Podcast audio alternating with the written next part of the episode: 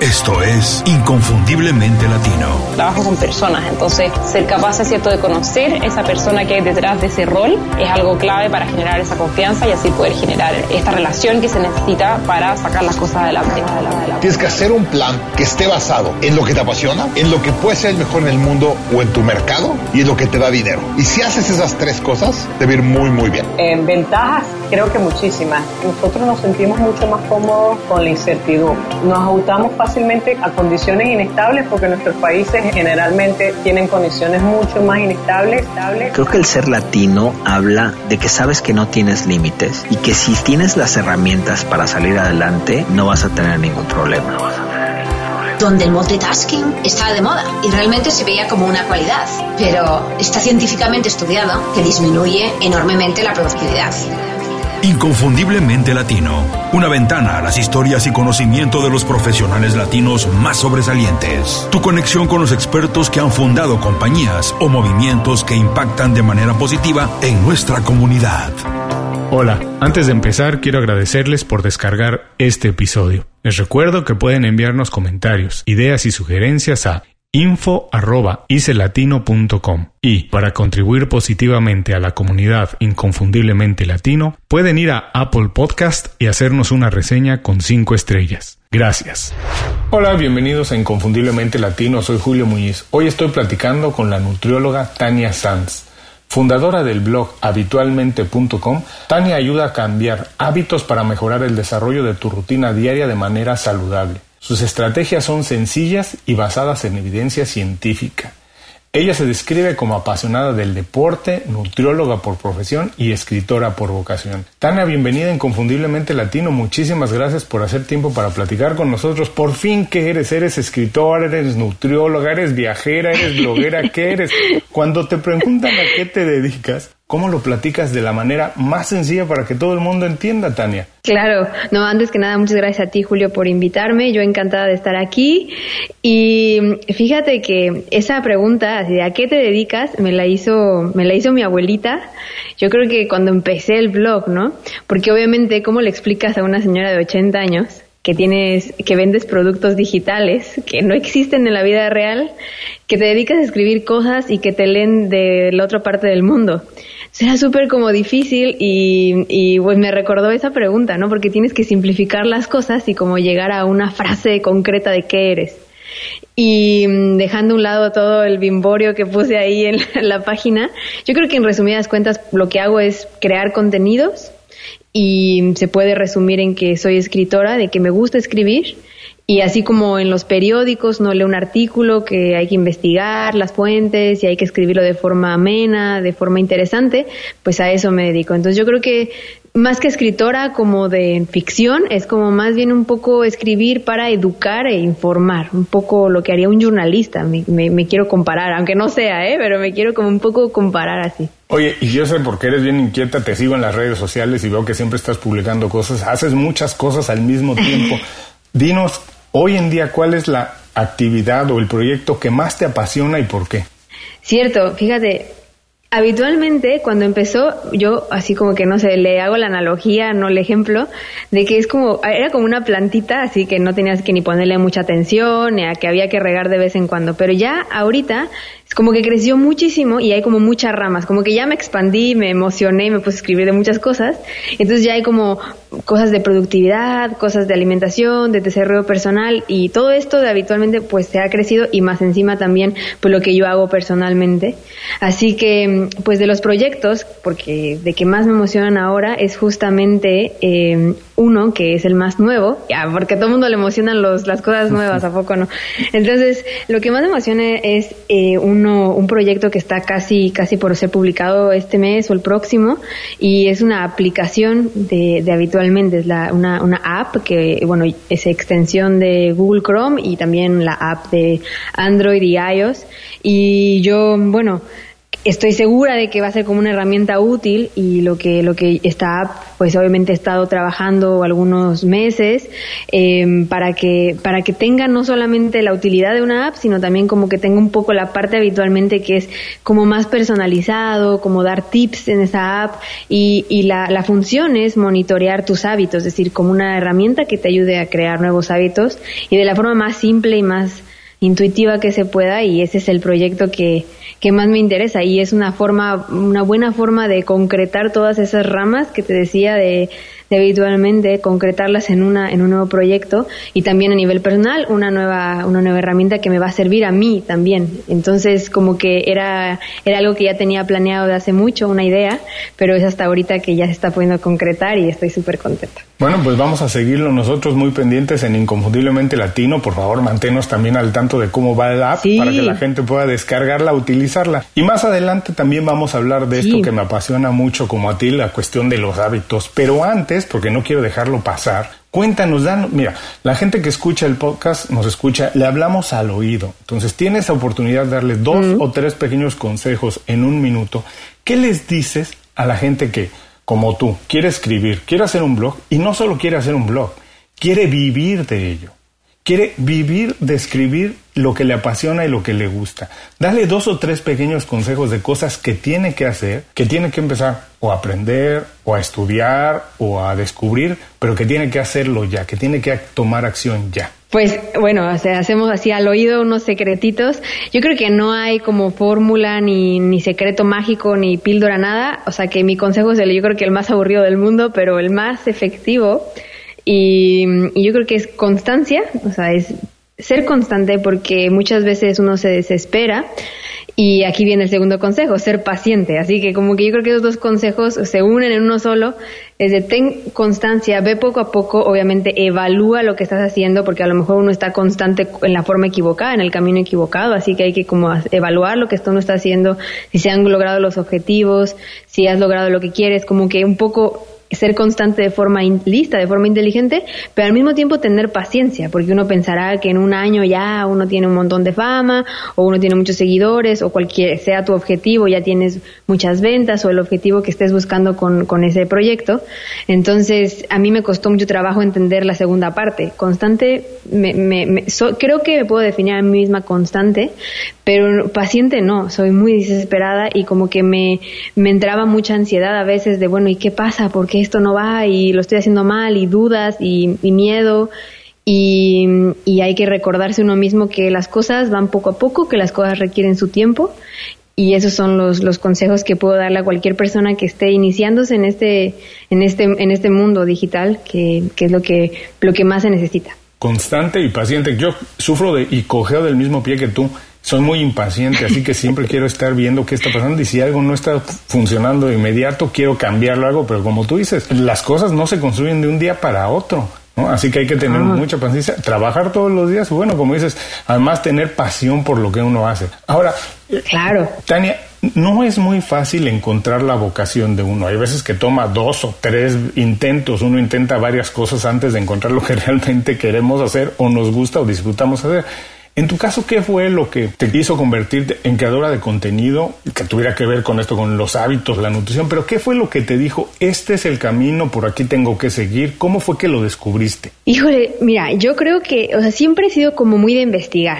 Ah, yo estudié nutrición y me fui a hacer una maestría a España y ahí como que la maestría era, un poco tenías que escoger qué rama querías y yo escogí investigación, o sea, sin pensarlo. Y de ahí me quedé y me, me, me encanta la investigación Todavía estoy haciendo el doctorado, poco a poco va un poco más rezagado que lo demás, por supuesto, pero, pero sí me ha gustado mucho la investigación. Entonces por ahí como que empezó como yo a investigar cosas. Y de ahí también mi idea de crear cosas, de contenidos que estuvieran basadas en evidencia, pero de una forma fácil, no, no poner términos ahí extraños, sino como traer esos, esos conceptos científicos que a lo mejor no siempre uno le gusta investigarlos porque es algo que tiene que gustar, así, ¿no? Como ser médico, ser artista, algo que tiene que gustar, y traerlos y pues obviamente parafrasearlos, resumirlos y, y darlos de una forma muy didáctica, muy práctica y sobre todo muy útil. Pero lo que más así como que la, la idea que tuve, el, el ajá, moments, ¿no?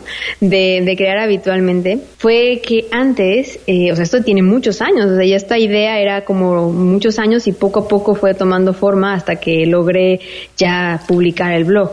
Pero hace muchos años tenía mi consultorio justo en la Ciudad de México, eh, donde tú eres, Julio, justo en la Ciudad de México y me llegaban casos de todo tipo, pero por supuesto la mayoría de casos eran sobrepeso, ¿no? Había que, quería gente que quería bajar de peso. Entonces, yo tenía mi consultorio y me di cuenta un día, me di cuenta de que la gente no regresaba.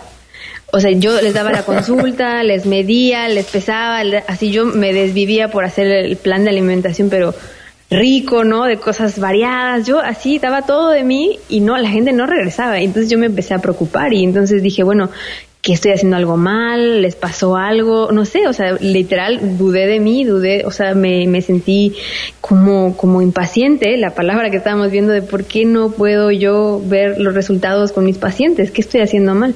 Entonces, por supuesto que mi error era, bueno, así decirlo, es que yo le estaba dando las cosas incompletas. Obviamente un plan de alimentación, por decir un ejemplo, ¿no? Es, es, es una parte del tratamiento, pero no es todo. Es decir, hay que también hacer un cambio de hábitos, porque decidir qué comer es un hábito. Decidir a qué hora comer, con quién comer, qué cantidad, todo eso son hábitos, aunque no nos queramos dar cuenta. De hecho, son inconscientes y automáticos. Entonces ahí me puse a ver, me puse a dar, me di cuenta de que los hábitos no solamente están en lo que comemos y en nuestra, en la parte de nutrición, que es lo que estudié, sino están en muchas otras áreas, en, nuestra productividad, en nuestra vida diaria, en nuestras decisiones personales, en nuestras finanzas, en, en incluso en nuestra autoestima. Ahí tenemos ciertos hábitos que nos hacen más pensamientos negativos, más estrés, o ciertos hábitos que nos hacen distraernos, procrastinar.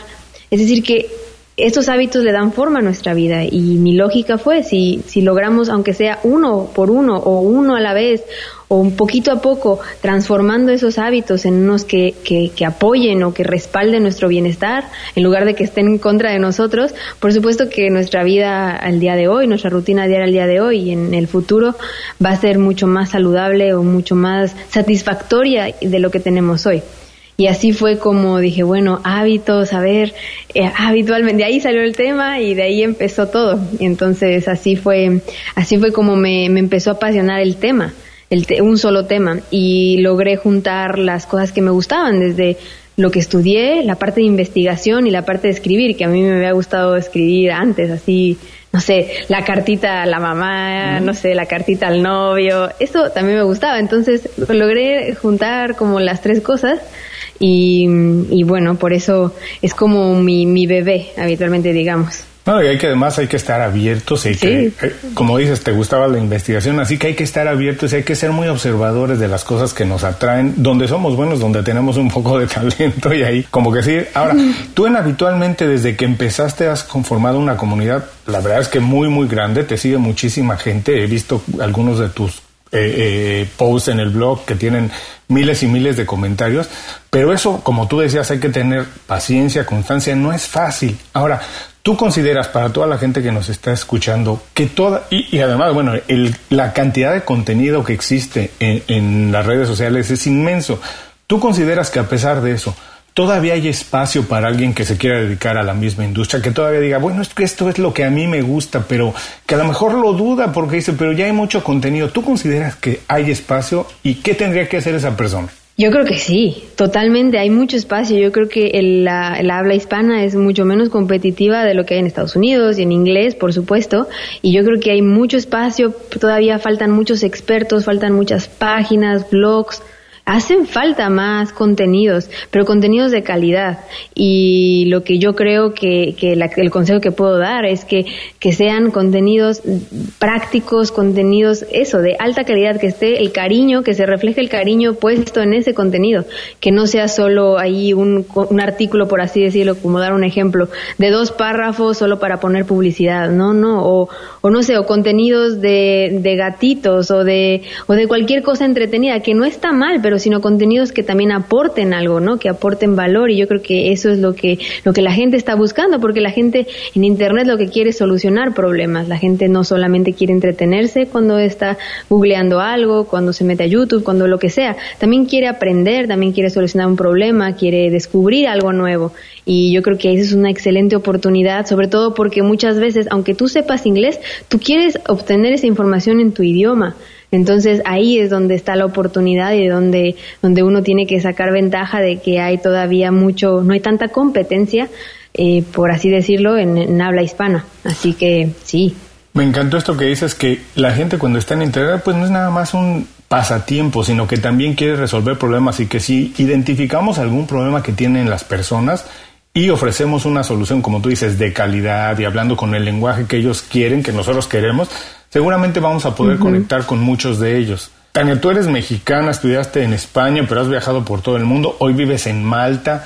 Sí. Quiero decir, eres una latina que ha viajado por el mundo y te has, te has enfrentado a eso. ¿Tú consideras que como latinos tenemos alguna ventaja o desventaja frente en el mundo profesional? En el mundo profesional, sí, y totalmente de acuerdo. Mira, yo creo que, que una ventaja que, que tenemos como, como en general como latinos es que el español es nuestra lengua materna, ¿no? Y que, y que también nosotros somos mucho más a veces coloquiales para hablar que, que por ejemplo, alguien en inglés. Entonces, siento que eso transmite a las personas, conecta. Y que a lo mejor si, si tú eres mexicano vas a querer leer a alguien a lo mejor de Colombia, de Ecuador, como que te quieres apoyar entre nosotros. Eso también es una enorme ventaja. Y otra ventaja es eso, que lo que estábamos diciendo, que hay muchos temas y muchas áreas que no han sido completamente exploradas, completamente dominadas que mucho más espacio para expertos, más páginas para blogs, que todo este emprendedurismo que tenemos en la sangre de los latinos lo podemos sacar, lo podemos publicar en la manera digital y creo que sería excelente y creo que sería algo que todos deberíamos de emprender. Porque yo, o sea, siento que en México, me, me han preguntado muchas veces, oye, es que en México la gente vende cosas en la calle y así, uno agarra y compra, organiza eventos Tupperware, organiza cosas porque quiere venderle a sus amigos y, y claro, es que uno sale adelante, uno es emprendedor por sí solo y eso yo me he dado cuenta muchísimo.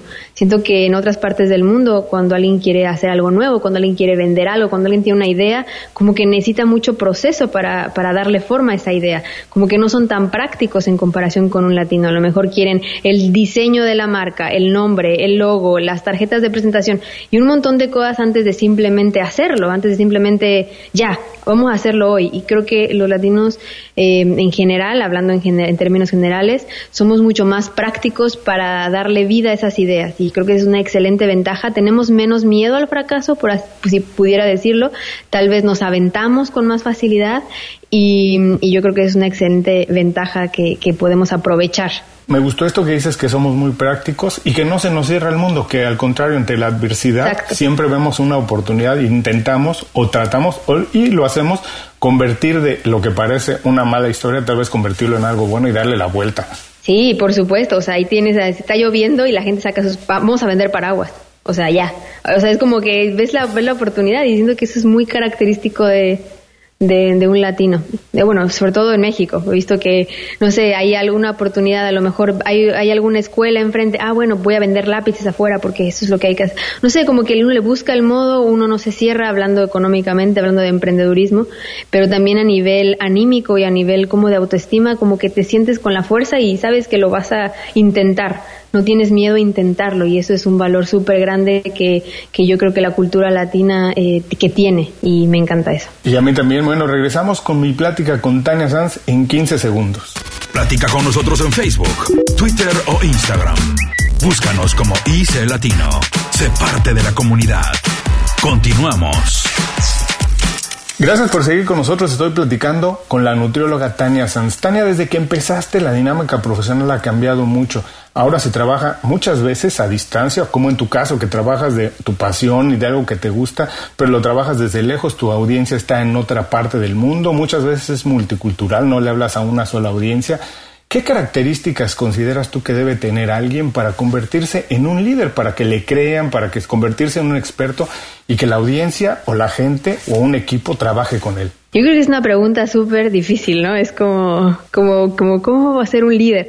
Bueno, yo creo, o sea, yo creo que valoro mucho una cosa cuando hago colaboraciones, cuando hago, eh, que al final no es como que yo sea el líder de esa persona ni nada, sino como cuando hago colaboraciones, cuando, cuando tengo que, que contratar a alguien para hacer un trabajo en específico o lo que sea, algo que yo valoro mucho y que, y que, y que me, o sea, y que siento que es vital e importante, sobre todo cuando trabaja remotamente, es tener una buena comunicación.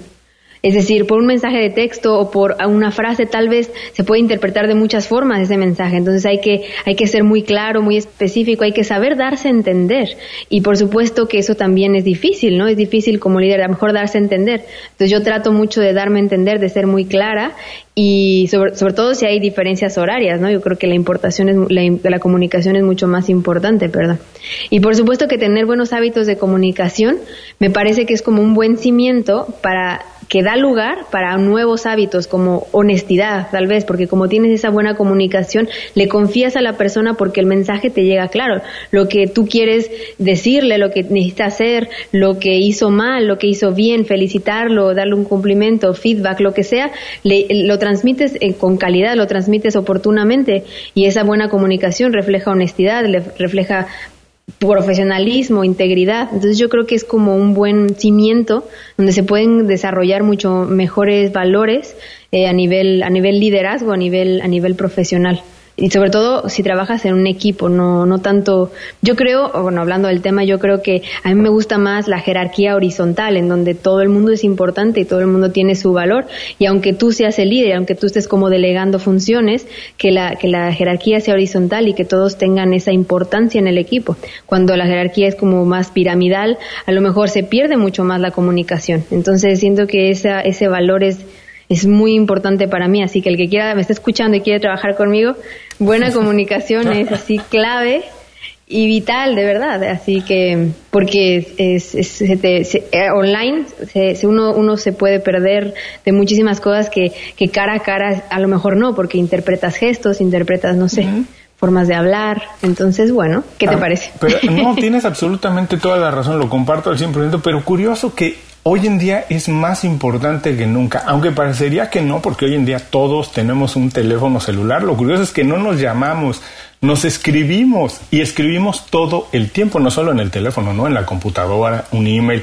Así que no solo para quien trabaja de manera independiente, también para las compañías es muy importante contratar personas que pueden comunicarse bien, que pueden dar a entender y transmitir una idea, si no pues por mucho que quieras, eh, el equipo nunca la va a seguir o como dices, las personas con las que trabajas nunca te van a entender lo que estás esperando de ellas. Así que sí, curiosamente, a todos aquellos que algún día dijeron que las clases del español no le importaban porque querían trabajar en matemáticas o, o, o, ser camarógrafo o lo que sea, la verdad es que no, hoy en día más que nunca es importante saber comunicarnos, si no, no hay manera de que de verdad las cosas no, Ni con emoticones a veces está claro. Y de verdad es que, sí, de verdad es que yo, o sea, no me refiero a buena ortografía, ¿no? Porque a veces me dicen, ay, Tania, yo. Que también es importante, pero. Que también es importante, si, o sea, si tú lo consideras para ti importante, ¿no? Pero eh, yo creo que es más bien la forma en la que tú. Yo creo que escribir es un reflejo de cómo piensas. Y entonces tienes que como que aprender a pensar tu pensamiento para después escribirlo. Y entonces, como primero hay que tener buena comunicación con uno para darse a entender y yo creo que eso refleja eh, mucha, como un proceso intelectual grande en una persona que sabe comunicar. Entonces, es, ¿ves? Ese, hábito como que de, ahí si nos ponemos a, ser filosóficos con ese hábito y a investigarle y a sacarle más, veremos que eso de la comunicación eh, es importante. Muy importante. Ahora hablabas también un poco de la jerarquía horizontal, que es la que más te gusta. A lo largo de tu carrera, ¿tú has tenido algún mentor, alguien que te haya inspirado, que sea como un líder, como guía? Si es así, ¿quién fue y qué le aprendiste? Yo, mira, te voy a decir la verdad, solo tuve un trabajo, así hablando como de líder y todo, solo tuve como un trabajo en la Ciudad de México, en el, Instituto Nacional de Cancerología, fui nutricionista en el, en el hospital, fuera clínica, como que era más clínica que investigadora, y no, y no tuve como un jefe o algo que dijera, ay, me esta persona, este líder. No. Y luego en la escuela eh, tenía muy buenos maestros, yo tuve buenos maestros, y gente que admiraba mucho, pero no fue así. Y yo creo que más que nada, yo si me pongo a pensar quién ha sido como más esta inspiración que he tenido, igual sonaré súper cursi, discúlpeme todos los que oyen, pero de verdad yo creo que es mi familia, en serio. Yo creo que mi mamá y mi papá como que sí me, me, me han dado como ese ejemplo como de, de, de, trabajar, de, de no rajarse, de seguir adelante, de sobarte si te caes, de levantar la cabeza, de, de, no sé, me han dado todo esto y como que yo creo que ellos dos, podría decir, pueden ser como ese, ese ejemplo de, de, de líder, de líder de familia, que al final, como muy latino, el, la, figura mamá, abuela, familia es mucho más importante que tal vez en otras culturas. Entonces, crecer como en tu núcleo familiar siento que es sumamente importante para un latino. De hecho, a la fecha, eh, yo tengo una relación muy cercana con, con mi familia, a pesar de que estamos lejos, porque hay buena comunicación, cabe destacar.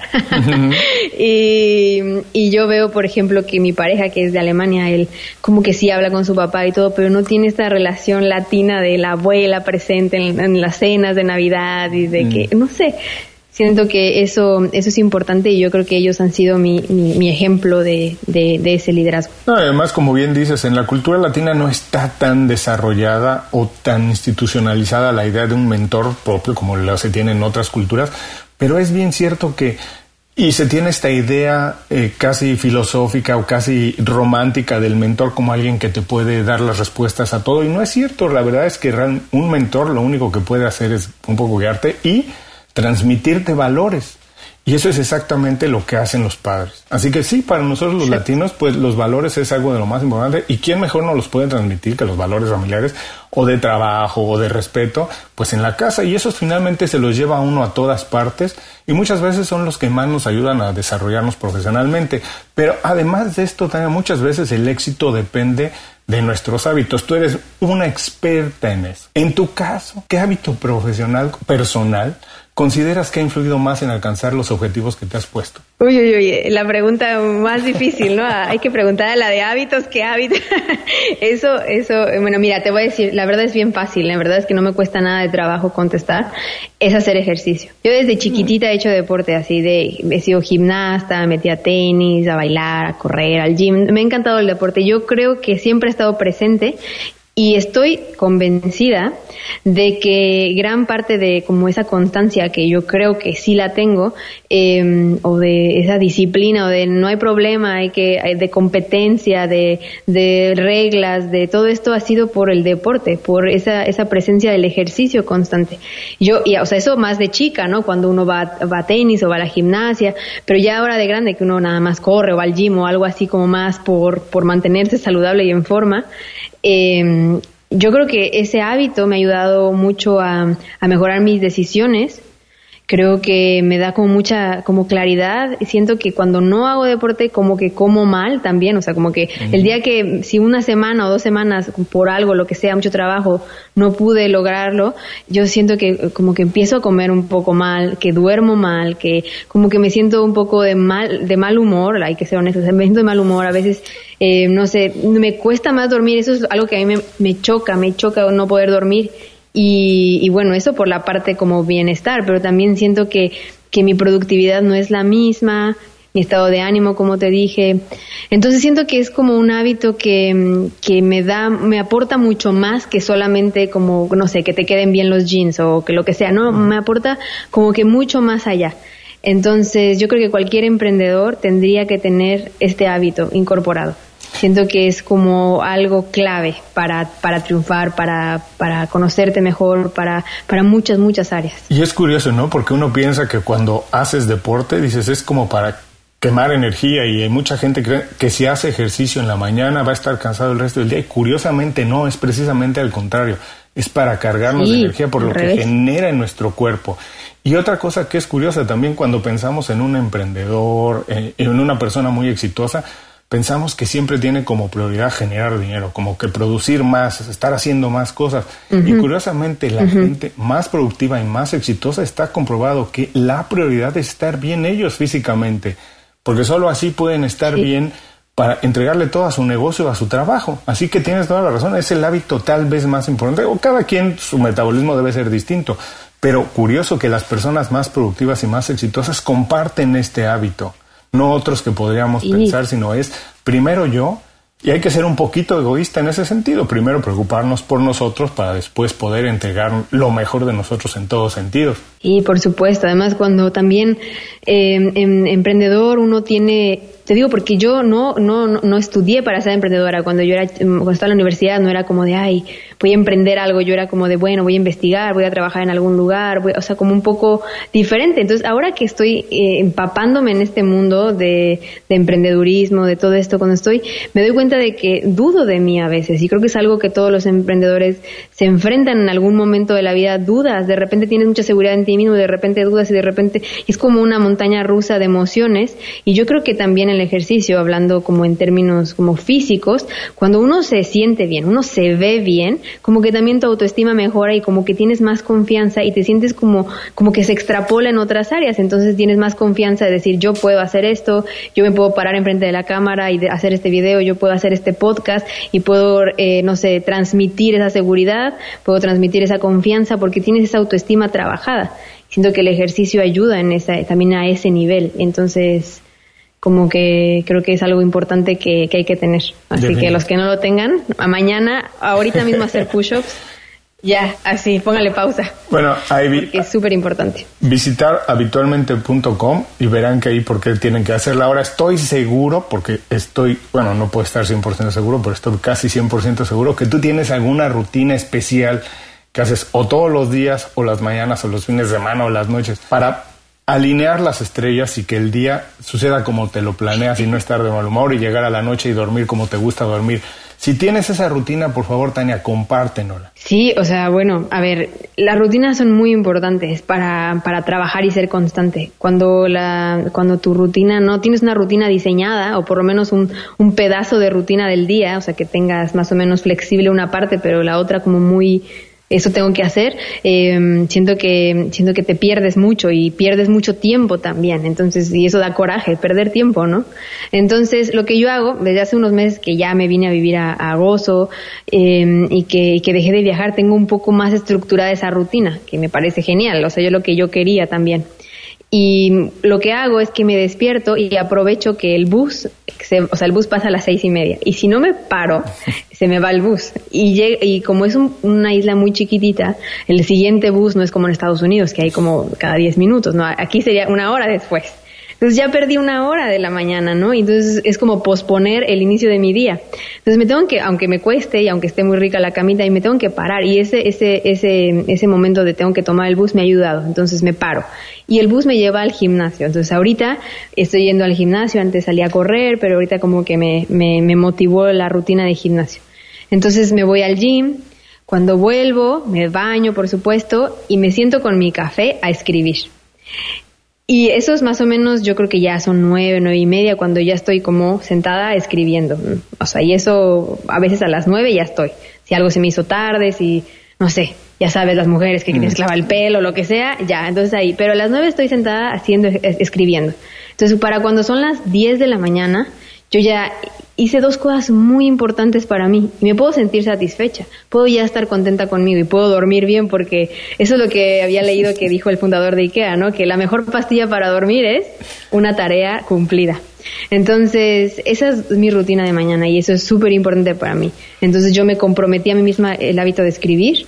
Obviamente, si uno es creador de contenidos, no siempre te llega la inspiración divina y no siempre salen en las estrellas como dices tú, pero hay que estar sentado por si ese día algo en tu mente renace y, lo tienes que escribir. Entonces me pongo a escribir eh, de algún tema que, que, tenga pensado, que tenga planeado o lo que sea, a revisar algún otro que quiero, que quiero perfeccionar o lo que sea, pero que sea eh, escribir. Y el ejercicio, como habíamos dicho, que era súper importante. Entonces, esa, esa rutina de mañana me ha, me ha salvado eh, de mucho, de perder mucho tiempo y, y lo más importante es que me genera como una sensación de tareas cumplidas. Entonces, cuando yo marco en esa app que estamos, que está a punto de salir, o en mi agenda de eh, gym, check, em, eh, ¿cómo se llama? Escribir check. Cuando yo veo eso, es que los demás check del día se hacen más fáciles. Como que siento que, que ya hice algo grande a pesar de que es muy temprano, lo que me genera menos estrés y, y me motiva como a trabajar más, más enfocada. Entonces, bueno, eso es el, el secreto.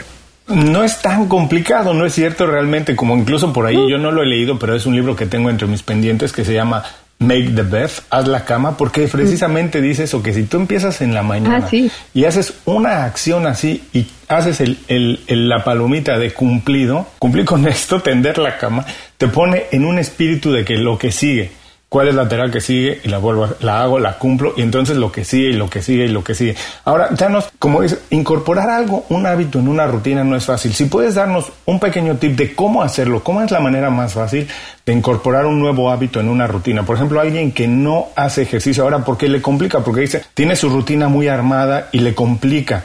¿Cómo puede incorporar un hábito nuevo en una rutina ya establecida? Sí, el típico, el típico, eh, no, no, más bien el pretexto o lo que es el- la razón que uno dice para no hacer ejercicio es no tengo tiempo, ¿a poco no?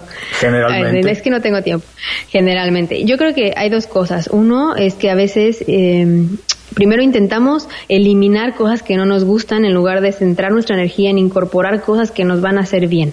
Entonces muchas veces estamos, "Ay, es que quiero dejar de fumar, "Ay, es que quiero dejar de tomar refresco, es que quiero lo que sea.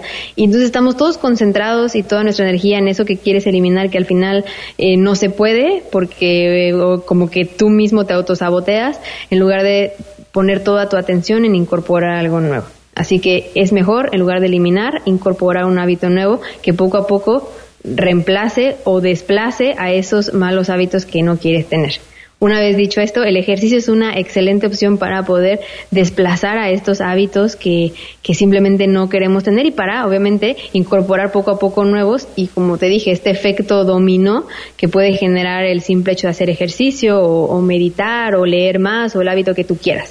Y hablando de cualquier hábito, eh, la forma más fácil, porque hay varias técnicas, ¿no? Entonces, bueno, yo creo que no hay una estrategia que le, como para todo el mundo, pero la que yo he visto que da más resultados, la más eficiente, es empezar con muy poco. Es decir, uno de repente dice, ya, me voy a poner a hacer ejercicio, ok, perfecto, al gym, una hora. No, no, voy a ir a clases, voy a ir a correr 10 kilómetros, y de repente son de, metas demasiado grandes y, aunque se escucha como una muy buena intención y aunque tu motivación en ese momento, sobre todo después de escuchar este podcast, yo creo que la motivación de todos va a estar a tope y van a querer ya imponerse los zapatos deportivos o, lo- o los, los Nike Free para salir a correr, pero en lugar de en lugar de eso hay que detenernos un poquito, hay que ser realistas con uno mismo y saber que esa motivación mañana no va a estar y que a lo mejor en un mes no va a estar y que va a ser fin de año y vas a esperar a que se acabe el año para poder empezar el que sigue y esos zapatos van a estar ahí guardados. Entonces, por eso es mejor empezar con poco. ¿Qué es poco? O sea, menos de lo que te creas capaz. Si yo me creo capaz de correr media hora, ok, la mitad, 30. Y eso, la mitad de la mitad. O sea, voy a correr cinco minutos. O sea, empezar con cosas que, que realmente no requieran tanta energía de tu parte ni tanto esfuerzo al principio. Y uno dice, bueno, pero es que si yo hago cinco push-ups, no voy a tener el cuerpo que quiero, no voy a tener cuadros para el verano, no voy a tener, no sé, el six-pack que quiero. Pues no, pero por algo se tiene que empezar. Y eso obviamente te va a ayudar a que en tu rutina acomodes ese ejercicio, que a lo mejor no es que no tengas tiempo, es que no sabes en dónde acomodarlo, porque tu mente no está adaptada, tu cuerpo no está adaptada a, ese, eso nuevo que quieres incorporar.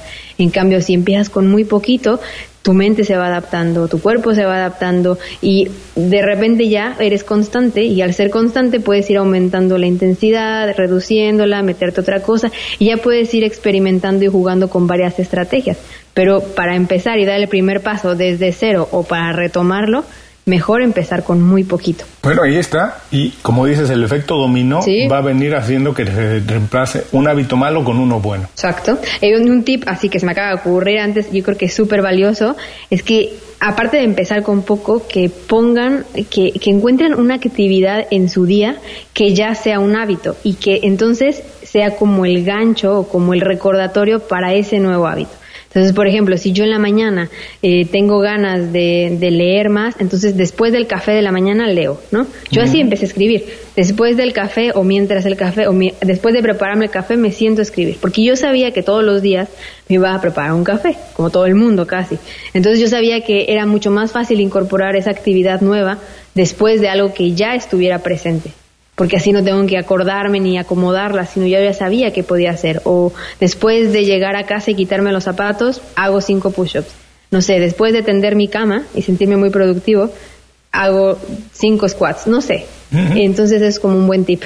Así, empezar con poco y atar el hábito nuevo que queremos a una rutina que ya tenemos establecida. Sí, esa sería una buena técnica para empezar. Buenísimo. Gracias por el consejo. Seguramente muchas de las personas que nos están escuchando lo van a utilizar. Sí, que me escriban, que me escriban y me digan, me sirvió.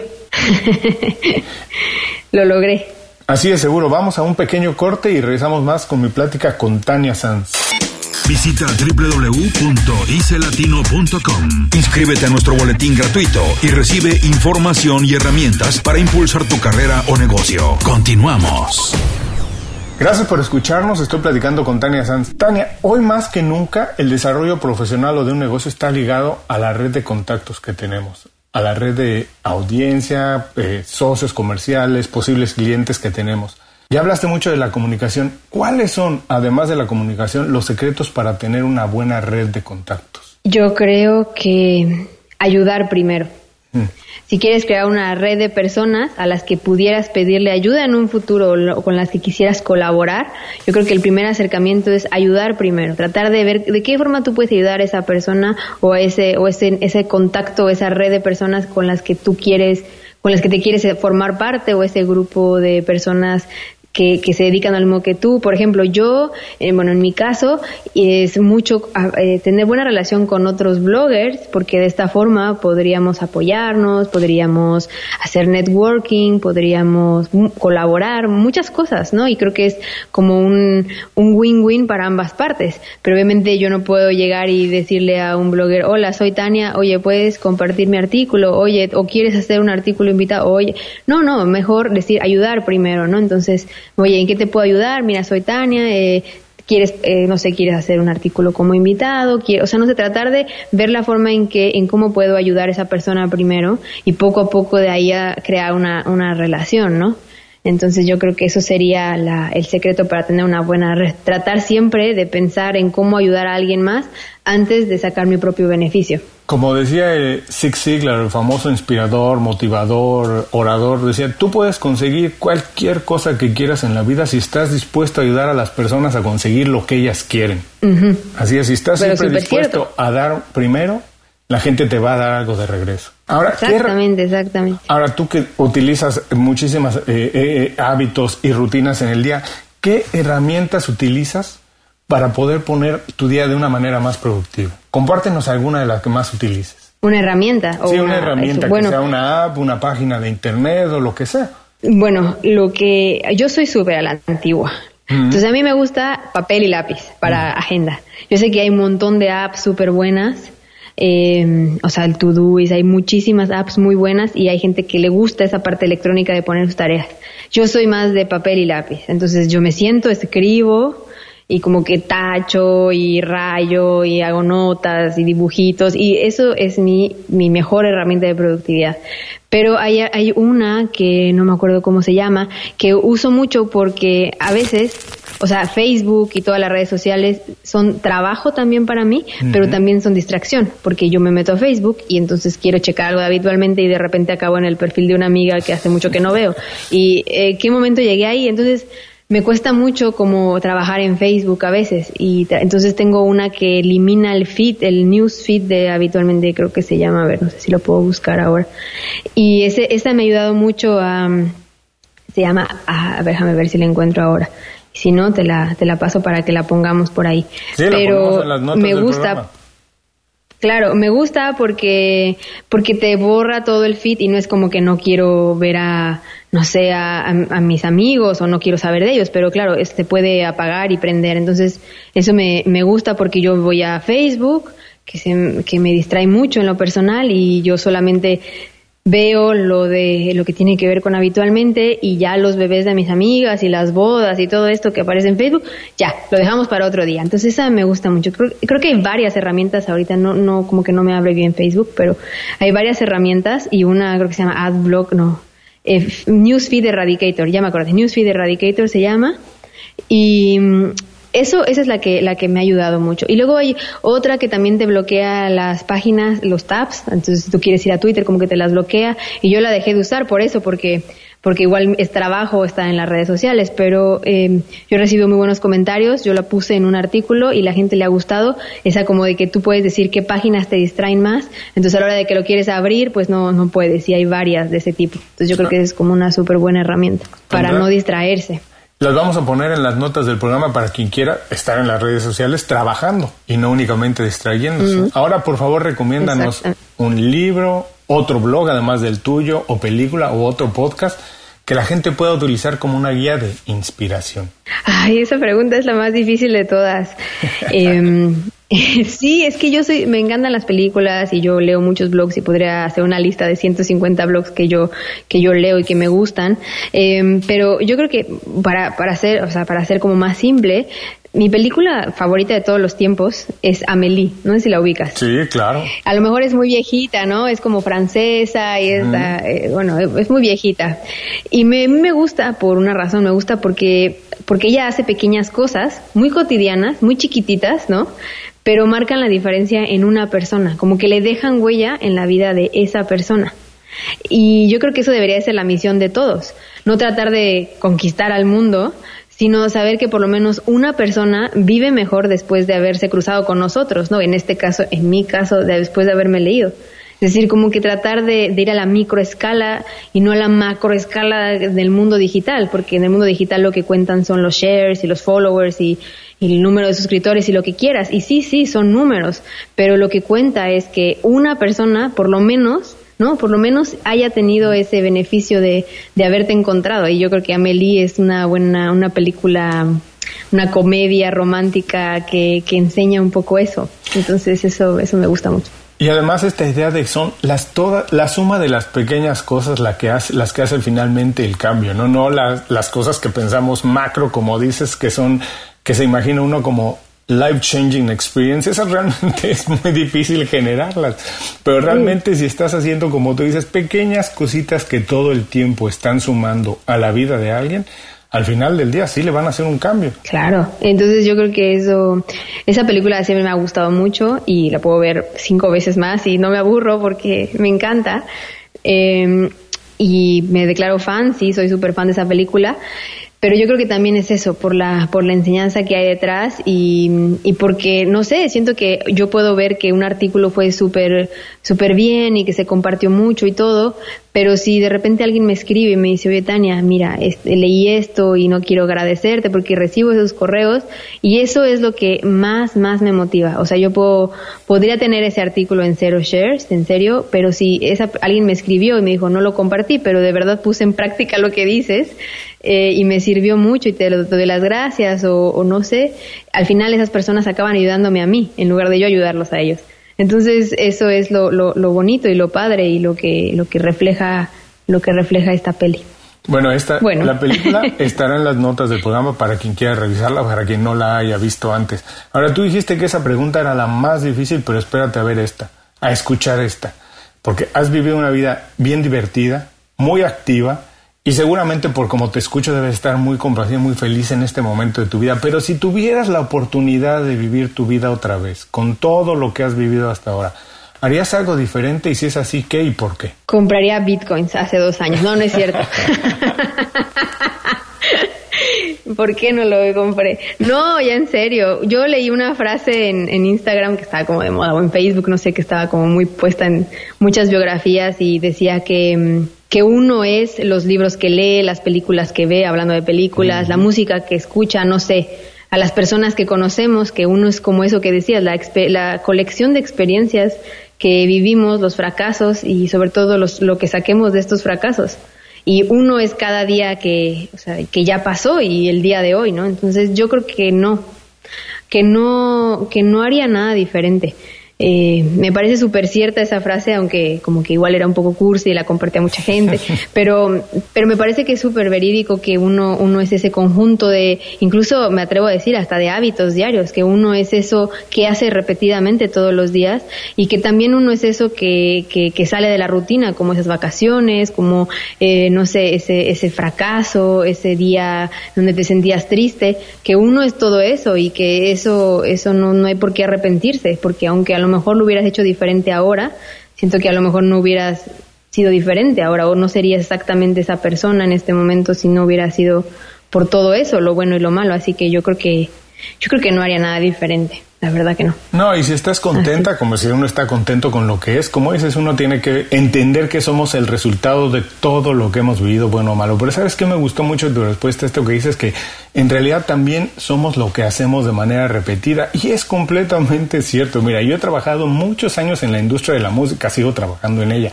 Es una pasión para mí. Entonces es común que la gente te pregunte, cuando conoces a alguien y que le dices que te dedicas o has hecho algo en la industria de la música y le preguntas, ¿te gusta la música? Todo el mundo te dice que sí.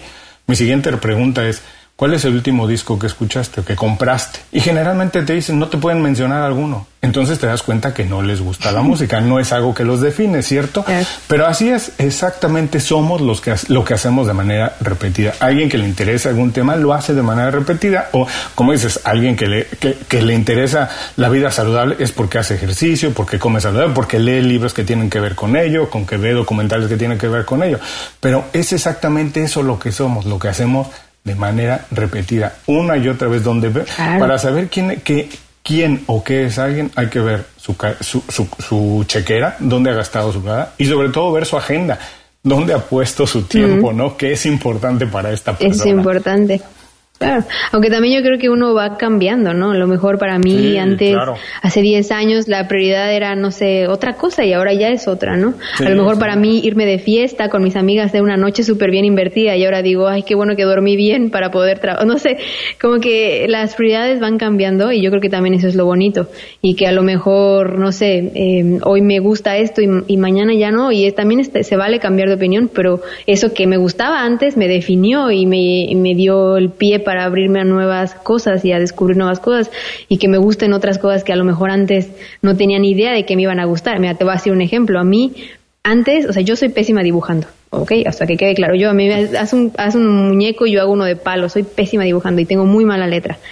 Eh, y entonces cuando yo empecé con habitualmente tenía que hacer imágenes, entonces yo no quería hacerlas como ahí todas feas y dije, qué horror, no, no puedo dibujar, o sea, ¿cómo las hago?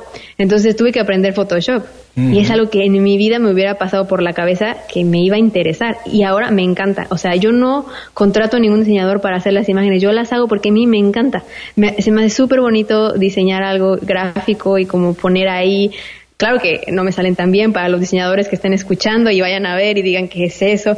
O sea, todavía es work in progress, pero, pero eso me encanta y antes no. Entonces, es, es bonito eso de ir cambiando de los, los gustos y los intereses también. Pero además me parece que es completamente natural porque es muy difícil que, yo creo que nadie nace con intereses preconcebidos. Nadie cuando nace ya tiene lo que le va a gustar, porque eso se descubre conforme vas tratando. Y cuando uno tiene que decidir a lo que se va a dedicar, por cómo está organizada más o menos la vida, que es un poco injusto, tienes a lo mejor entre 18 y 20 años y no sabes lo que hay más adelante y va uno descubriendo muchas cosas en la vida que le gustan, las cuales quiere uno incorporarlas en tus, en tus hábitos, en tu día a día, en tus acciones, por supuesto porque te gustan, te interesan. Lo un, y creo que eso es muy válido. Lo que no cambia de nosotros realmente son los valores, pero las intereses y cosas que nos interesan hacer, eh, eh, por supuesto que nos que, que van cambiando y, y, y, como dices, de acuerdo al momento y la posición en la que estamos, las prioridades iban cambiando. Antes era irte de fiesta, hoy es dormir, por supuesto, pero lo que no ha cambiado creo, son tus valores, que es lo que hablábamos también antes, que esos son transmitidos a través de la familia, de la educación y cosas así. Exacto, exactamente, cierto. Tu personalidad eh, se, se, va modelando, pero hay una constante que es eso, los valores, cierto. Así es.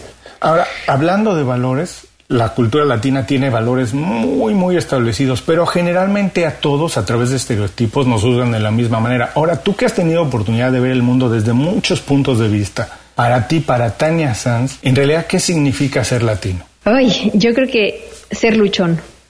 Ser luchón y guerrero, yo creo que es eso significa ser latino. Eh, o sea, después de viajar me di cuenta de que si algo tenemos los latinos y que nos diferencian es que sabemos luchar y salir adelante.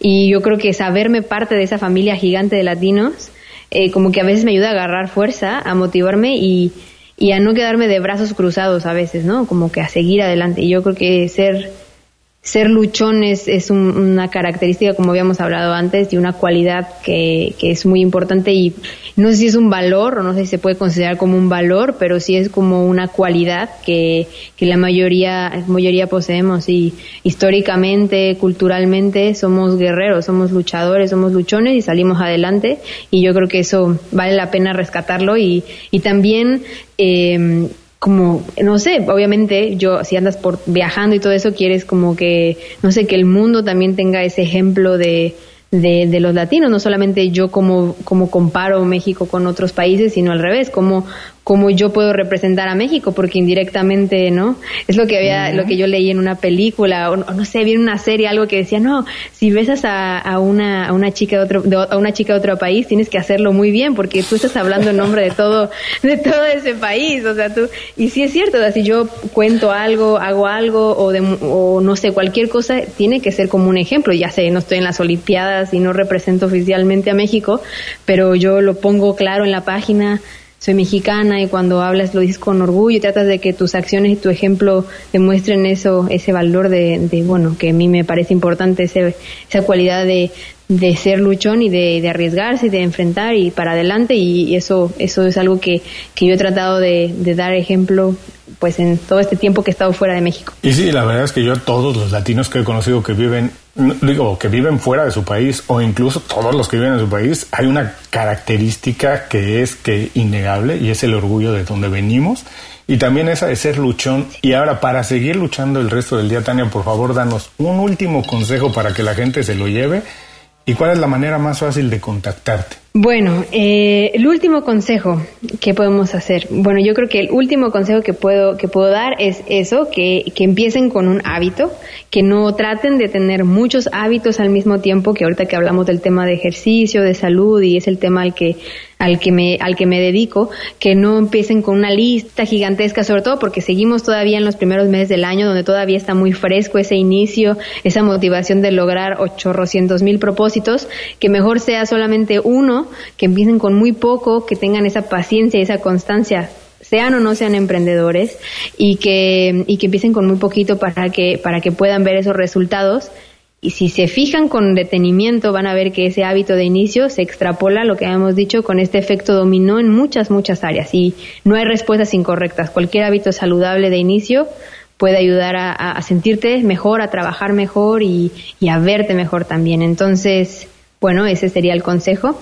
¿Y dónde me pueden encontrar? Bueno, si van habitualmente.com, ahí, ahí dejan su nombre, su correo, porque lo mejor siempre pasa en su bandeja de entrada. Ahí es donde, donde pasa lo mejor de la página. Los contenidos y todo. Entonces, bueno, habitualmente van a encontrar sobre todo artículos, contenidos, recursos gratuitos que están hechos con mucho, mucho cariño para, para poder mejorar sus hábitos poquito a poquito y convertirse en esto que hablábamos, una versión más saludable. Bueno, les recuerdo que la manera más fácil de contactar a Tania y la dirección de su blog estará en las notas del programa. Tania, de verdad, muchísimas gracias. Ha sido un placer platicar contigo. Nos la hemos pasado increíble. Oh. Además de todos los consejos que nos has dado. seguramente después de escuchar el programa todos vamos a ser una mejor persona. Sí, bueno, la verdad es que, que me escriban, que me digan, hoy te escuché y, y, no me gustó y esto y todo. A mí me encanta leerlo, yo leo personalmente todo y muchas gracias a ti por invitarme, por, por abrirme las puertas de este espacio tan, tan bonito que es los podcasts y bueno, espero que no sea la última vez, a ver si hagamos otro tema en el futuro. Seguramente, seguramente, el día que quieras. Bueno, pues eso, muchas gracias y, a, los que me están escuchando también por el tiempo, porque yo a veces me extiendo, una disculpa también. Ha sido un verdadero placer a todos ustedes. Además, les recuerdo que si encontraron algo de valor en el programa, tómense un segundo para compartirlo con su red de contactos porque, bueno, como dijimos, siempre darle cosas de valor va cambiando la vida de las personas. Tania, de verdad, muchísimas gracias, un abrazo y hasta muy pronto. Gracias a ti, hasta luego. Inconfundiblemente Latino es una producción de Unofficial Media. Visítanos en www.icelatino.com para trabajar con nosotros. Impulsa tu carrera profesional o tu negocio con nuestras estrategias. Tania, perdón, antes de irte quiero hacerte una última pregunta, porque hablabas de que te gusta, que empezaste a aprender a dibujar para hacer cosas para el blog. Pero si tuvieras la oportunidad de tener una super habilidad, por la experiencia que tienes ahora, por las necesidades que tienes, ¿cuál te gustaría tener y por qué? Ay, no sé. Em, me gustaría poder leer muy, muy rápido. Eso me gustaría. Me gustaría como una habilidad realista. A ver, digamos, en el plano real, poder leer muy rápido. Porque em, yo me tardo un poco en leer. O sea, leo bien en español, pero yo a veces suelo leer libros en inglés, sobre todo de no ficción. Y me, em, leo bien, pero me, cuesta, o sea, me tardo un poquito más de lo normal, o sea, de que en español. Entonces me gustaría aprender a leer rápido, así como como que en dos, tres días tenga un libro mm. listo, porque los libros te dan un montón de enseñanzas y un montón de inspiración, así que eso me encantaría tener, poder absorber los libros como malteada de chocolate, así, poder ah. absorberlos rápidamente. Y eso me gustaría. Y, y, y realísticamente, si fuera como un superpoder, si más o menos iba por ahí, me gustaría tener como un, puede ser como un control de ponerle pausa al tiempo, no para regresarlo, porque ya vimos que eso como que no, no tiene mucho sentido, ni para adelantarlo, sino como porque a veces siento que hay momentos en los que a lo mejor quisieras que duraran un poquito más, o a lo mejor quisieras como poder ponerle pausa, acabar los pendientes, ponerle play y que siga la misma hora del día, y sería fabuloso, pero no se puede. Pero bueno, eso sería irreal y realista. Bueno, ah, sabes, a mí también me encantaría poder leer mucho más rápido porque lo único que crece y crece y crece es la lista de libros que quiero leer y como dices, no se puede y lo único que causa es un poco de frustración, que luego la lista, la lista crece y no tengo tiempo para leerlos todos. No, obviamente, por supuesto que no y luego uno ya dice, yo por ejemplo digo, bueno, ya trabajé mucho, tengo los ojos cansados, como que ya, y uno ya se pone a inventar cosas y no sé, siento que hay que hacerse el hábito también de leer y aunque uno lea por 10, 15 minutos, es lo que tú dices, a veces yo soy lenta, a veces como que, como que no tengo que leer más rápido para, para leer más. Entonces sería algo que me gustaría aprender. Y hay, ¿no? Hay cursos de lectura rápida y toda la cosa, entonces a ver si, si logro entrenar esa habilidad y ya te contaré. Bueno, la próxima vez que hablamos platicamos y ya me dices si ya lo pudiste hacer. Claro, ya vemos. Hacemos un challenge de libros.